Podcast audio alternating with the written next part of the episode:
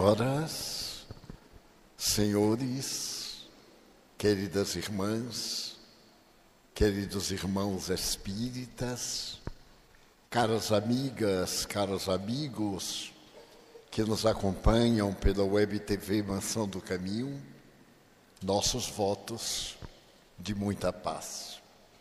Aqueles dias eram semelhantes a estes dias. Naturalmente, as circunstâncias, a ocasião e os fatores ambientais eram um pouco diferentes. Estávamos na Segunda Guerra Mundial. Mas se fizermos um paralelo das dificuldades sociológicas e éticas daquele período com os dias atuais, verificamos que apenas mudaram as aparências, os vocábulos, a maneira de dissuadir o próximo, mas, sobretudo, a dificuldade em enxugar as lágrimas que nascem nas profundezas do coração. Eu desejo referir-me a um acontecimento de muita importância nesta atualidade. A cidade era na Áustria e o campo de concentração e de extermínio era dos mais terríveis. Havia entre aqueles que trabalhavam na reconstrução do campo, que havia sido bombardeado fazia poucos dias, um homem admirável. Ele vivera na Áustria por muitos anos mas a sua família era judia e por esse crime ele, seus familiares foram mandados para campos de concentração. E quando terminou a guerra, ele sobreviveu e esteve anotando o resultado daquelas perseguições inclementes. 185 pessoas da sua família haviam perecido nas câmaras de gás. Mas ele não. Por uma circunstância que ele próprio não sabia explicar. Naquela oportunidade, aproximadamente em 1944, ele estava no trabalho de reconstrução daquele campo destroçado pelas tropas inglesas. E de repente, apareceu uma jovem enfermeira que era também nazista e olhando para os trabalhadores em geral, apontou para ele e perguntou: Você é judeu? Sim, sou judeu. E como é seu nome? Simon Vizental. Ah, é. Os dados são realmente judeus. Faça favor de acompanhar-me. E entre aqueles escombros, a enfermeira que tinha um semblante patibular foi andando e ele seguindo atrás, sem saber a finalidade do chamado. De repente passou por uma pequena área, era um cemitério, onde estavam enterrados os nazistas. E no cemitério havia girassóis ele então achou tão paradoxal para aqueles criminosos, assassinos, genocidas, havia girassóis nas suas sepulturas. Mais tarde ele escreveria um livro em homenagem aos girassóis. E é no prefácio desse livro que nós vamos encontrar essa narração de Simão Vizental, naquele dia inesquecível da sua vida. Ele não tinha esperança nenhuma de sobreviver. Toda a situação era lamentável, profundamente dolorosa. Depois de andar por quase 40 minutos, ele chegou a um pavilhão em escombros. Era uma antiga enfermaria em que estavam soldados que vieram do campo de batalha e traziam as marcas cruéis das bombas, do crime organizado, da tragédia do cotidiano. Ele adentrou-se e havia um odor pútrido que pairava no ar. Eram de alguns cadáveres ainda insepultos ou de outros corpos que estavam em decomposição em vida. Ela chegou até próxima de um jovem soldado que estava com o corpo coberto de ataduras, uma parte do rosto também, e apenas aberta a boca, abertos a narina e os olhos.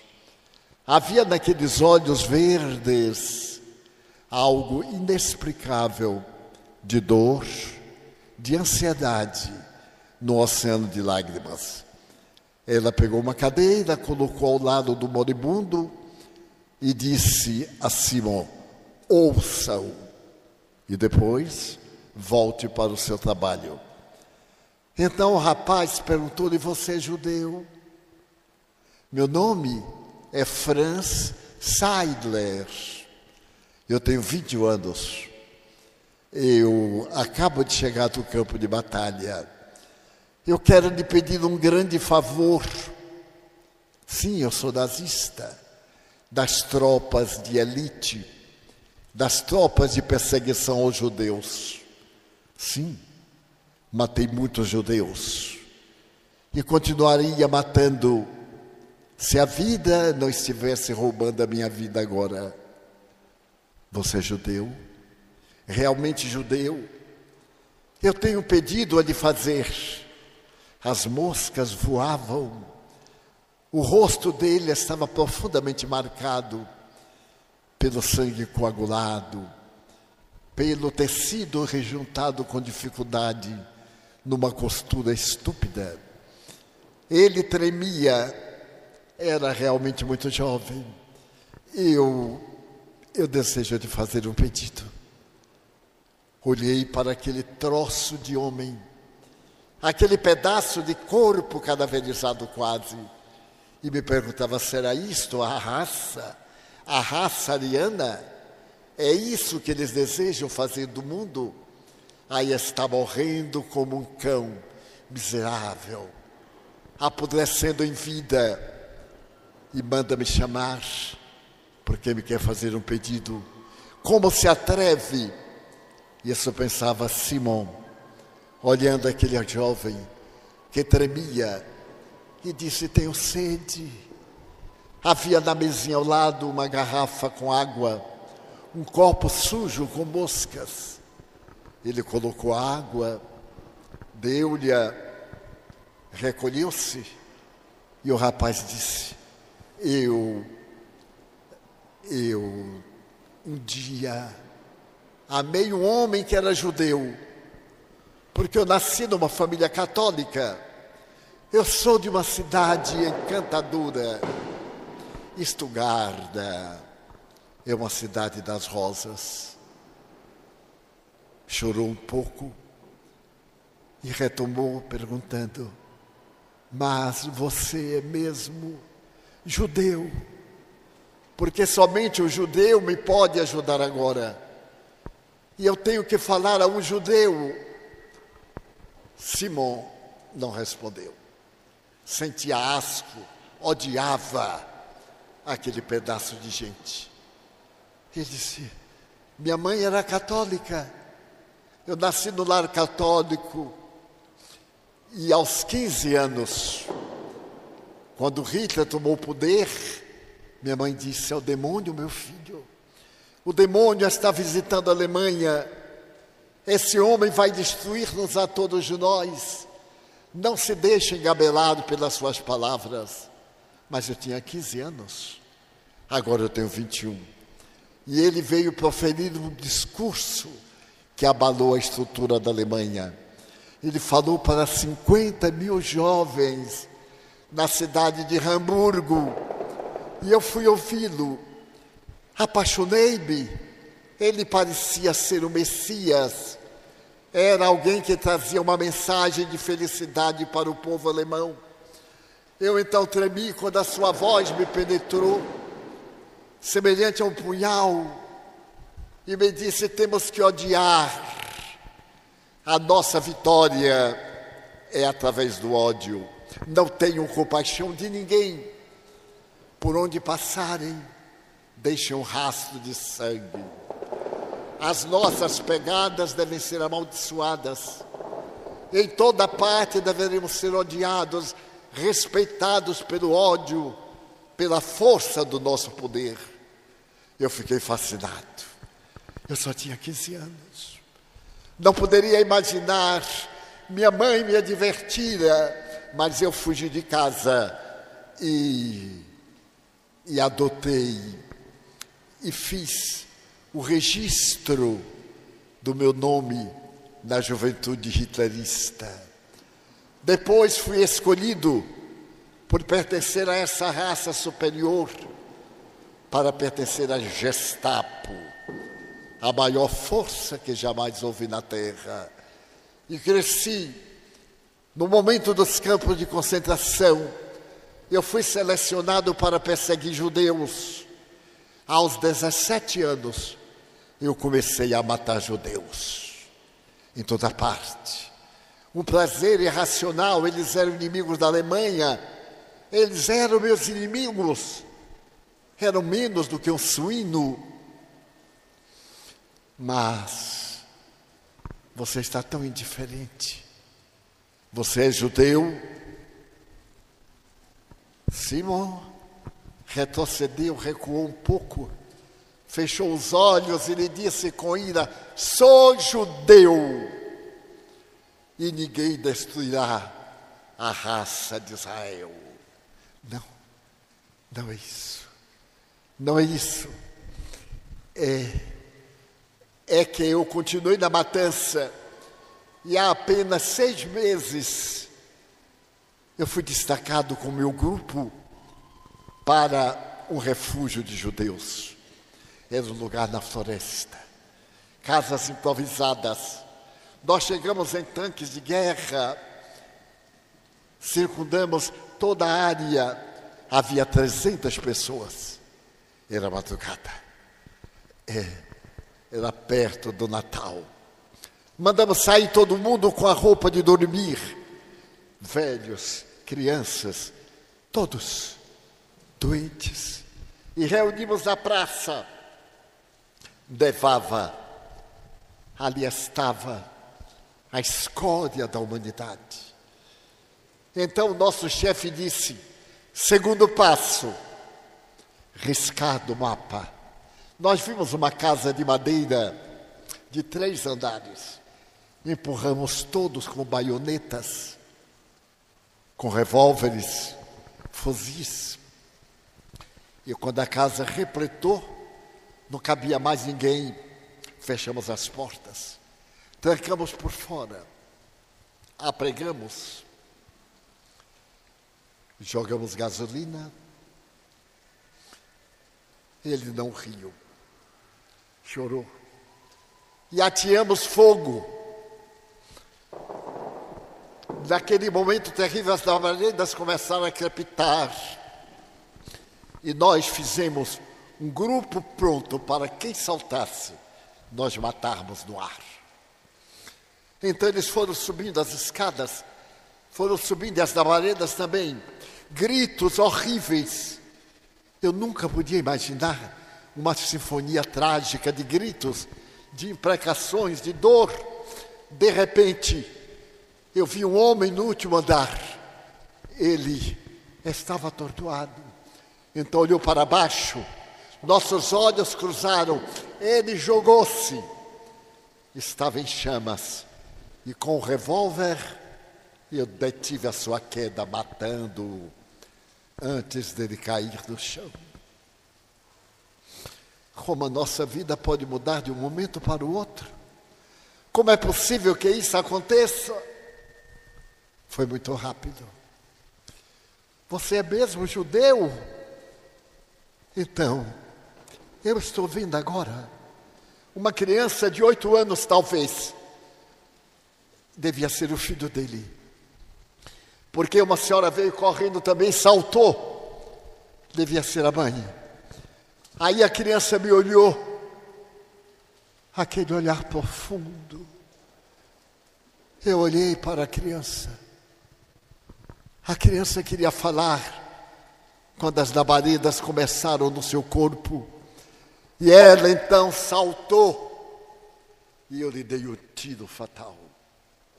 Ela caiu aos meus pés com os olhos abertos. E a partir daquele dia, os olhos daquela criança estão dentro da minha cabeça. Um silêncio, mas um silêncio terrível, a gritaria infame lá, e aquele silêncio, e aqueles dois olhos de uma criança de oito anos sobre mim. Então, então,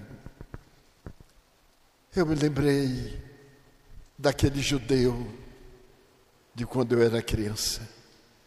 Eu lembrei de minha mãe, juntando as minhas mãos e pedindo a Ele perdão pelo sofrimento da humanidade. Eu fui educado pedindo perdão a Deus, mas quando me tornei ateu, eu perdi a minha alma. Eu quero lhe pedir uma coisa. Me diga se realmente você é judeu, porque agora é o momento mais importante da minha vida, já estou morrendo. Eu quero lhe dar a minha medalha para você entregar à minha mãe. Minha mãe acha que eu sou um bom menino. Ela deve estar viúva. Meu pai foi para a guerra. A nossa cidadezinha Estugarda vai sobreviver aos bombardeios é quase uma aldeia. Eu quero lhe pedir uma coisa. Você me perdoa pelos crimes que eu pratiquei, por aquela criança que eu matei. Você me perdoa. Simão Vizental olhou para ele e escarneceu como aquele miserável se atrevia a pedir perdão. Ele que matou a tantos sem compaixão, me entregou a sua identidade, a minha pensão ficará para você. Eu então afastei-me da sua cama, não lhe disse uma palavra, não lhe disse uma palavra, mas não perdoei não pude perdoar. Que é o perdão? O perdão é esquecer.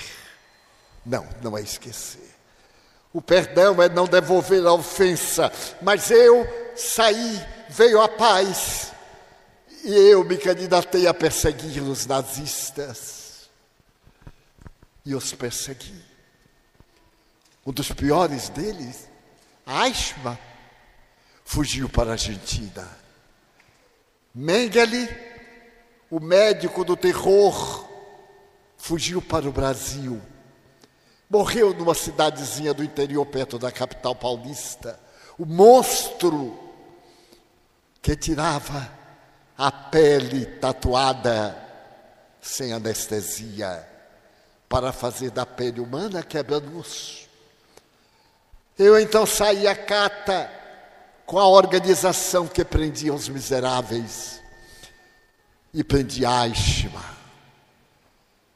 Ele foi transferido para Tel Aviv. Foi o maior sequestro da história da humanidade. Um avião israelita pousou em Buenos Aires. Ninguém sabia. Aishma foi aprisionado, ninguém sabia. E foi levado para o julgamento. Eu estava no julgamento dele. E ele dizia: sou inocente. O miserável era responsável por mais de 100, 100 mil mortes nas câmaras de gás. Nos fuzilamentos, era ele quem fornecia os trens para levar os judeus e aqueles que foram destruídos dos vários campos de concentração com seu semblante zombeteiro, ele dizia: Sou inocente. Eu cumpri a ordens. E eu também cumpri a ordens. Ele foi julgado. O mundo inteiro acompanhou o julgamento dele. Tel Aviv, a cidade dobrou de população, porque todo mundo queria ver o julgamento do criminoso. E foi condenado à morte por enforcamento. Eu vi pendurado como a palha ao vento. Era minha vingança daquele dia terrível. Mas a consciência é muito inesperada. E eu nunca pude esquecer Franz Seidel. Passei a ver também os olhos da criança e fui a Estugarda, a cidade em que ele nasceu. Encontrei a sua mãe, estava idosa. Entreguei-lhe a medalha que ele havia ganho na guerra. E ela me perguntou: Meu filho era um bom menino? Eu não disse nada. Somente lhe disse que ele se tornou cristão. Que ele morreu naquela tarde mesmo. Cristão. E não pude esquecer, nunca mais, os olhos daquela mãe, dublados de lágrimas. Ele, ele pediu perdão por alguma coisa que ele deve ter feito, mas também não disse nada. Este fato chocante, terrível, próprio para o fim de um ano de tragédias, de dores, de incertezas, de insegurança, de ressentimentos, de ódios, de insegurança, está no livro editado nos Estados Unidos que se chama Perdão Radical. E ele, o autor da narrativa, Vizental, faz uma pergunta que eu quero dirigir para os senhores. Você perdoaria? Você perdoaria a Franz Seidel? É necessário perdoar não uma vez, mas setenta vezes, sete vezes. A mensagem de Jesus é um hino ao amor. Mas como pode haver amor sem haver perdão radical? Talvez não nos esqueçamos da tragédia, do mal que nos fizeram nesses dias turbulentos que estão vivendo angustiantes, incertos, que são prenúncio de uma era nova, talvez mais do que nunca temos necessidade de amar. Mas será possível amar aqueles que nos maltratam, que nos perseguem, que nos humilham, que nos subestimam.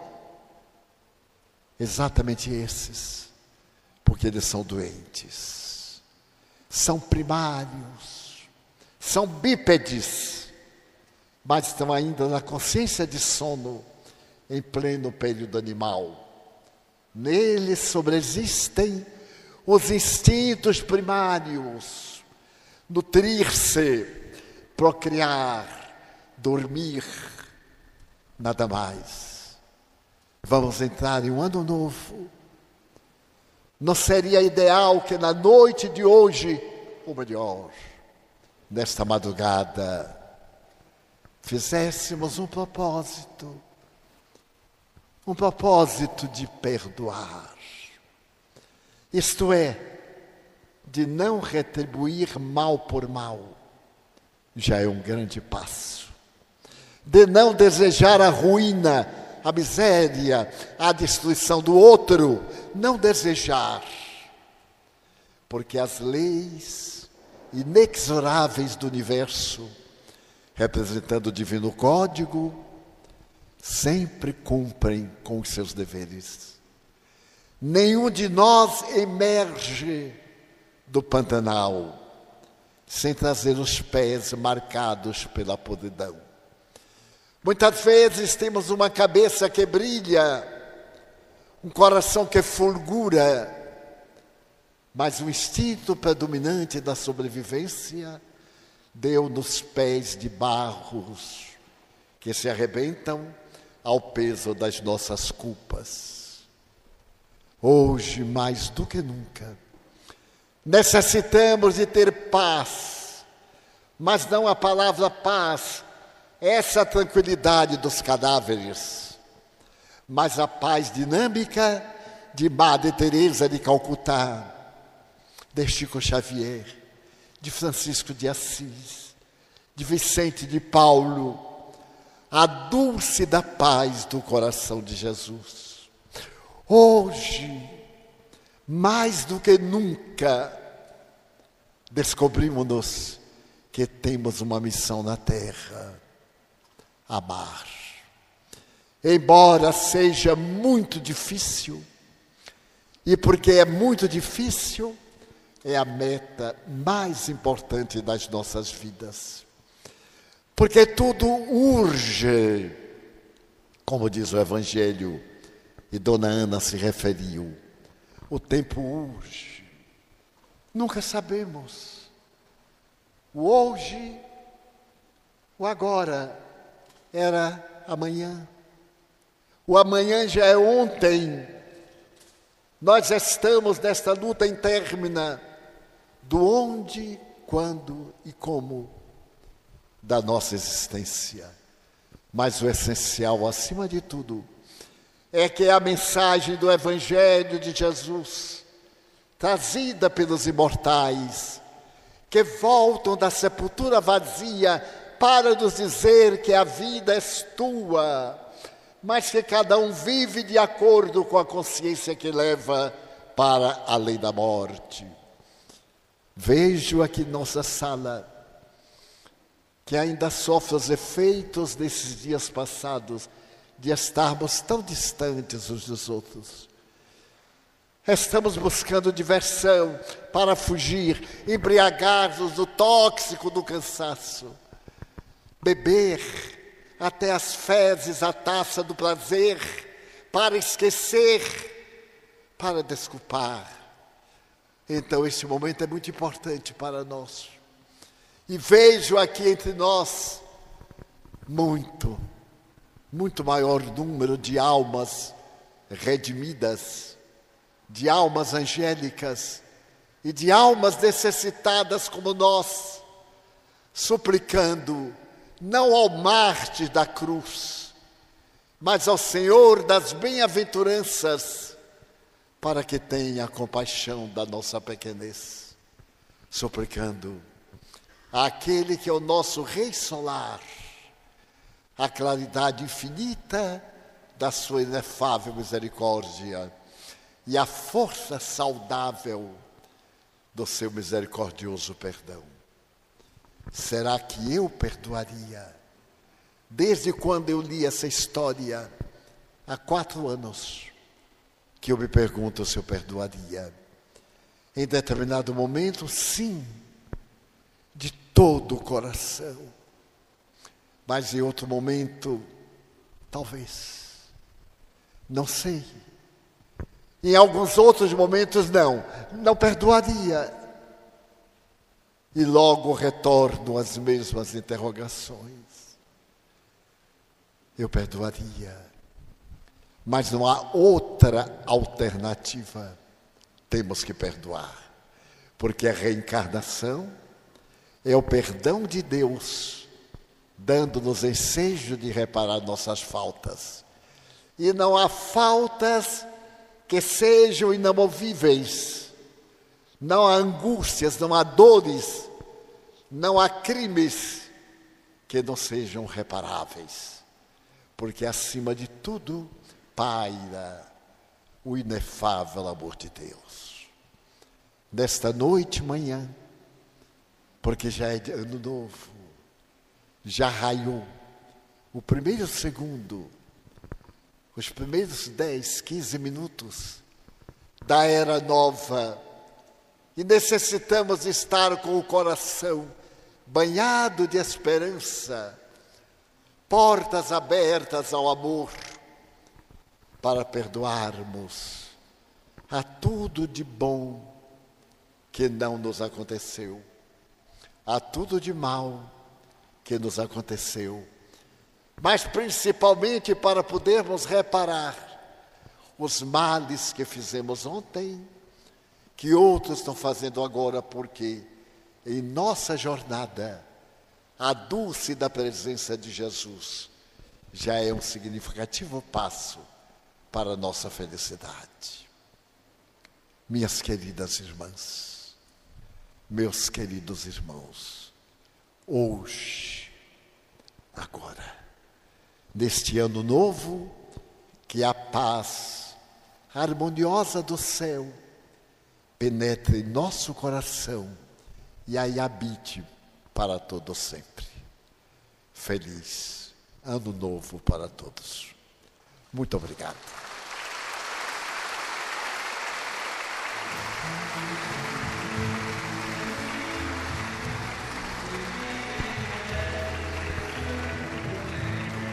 Nossa alegria de bons cristãos ofende a Jesus, não fere a ninguém. A nossa alegria é bem do Evangelho, vibrar e contagia da criança ao velho, mesmo entre perigos,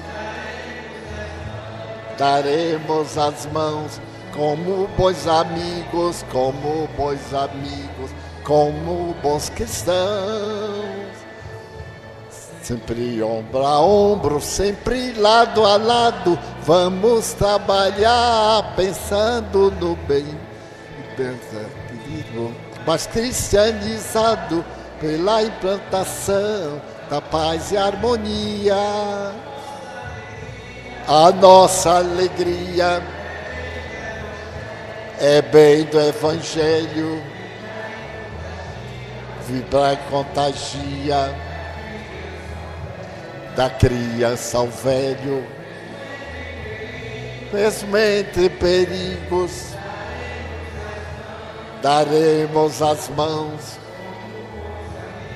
como bons amigos.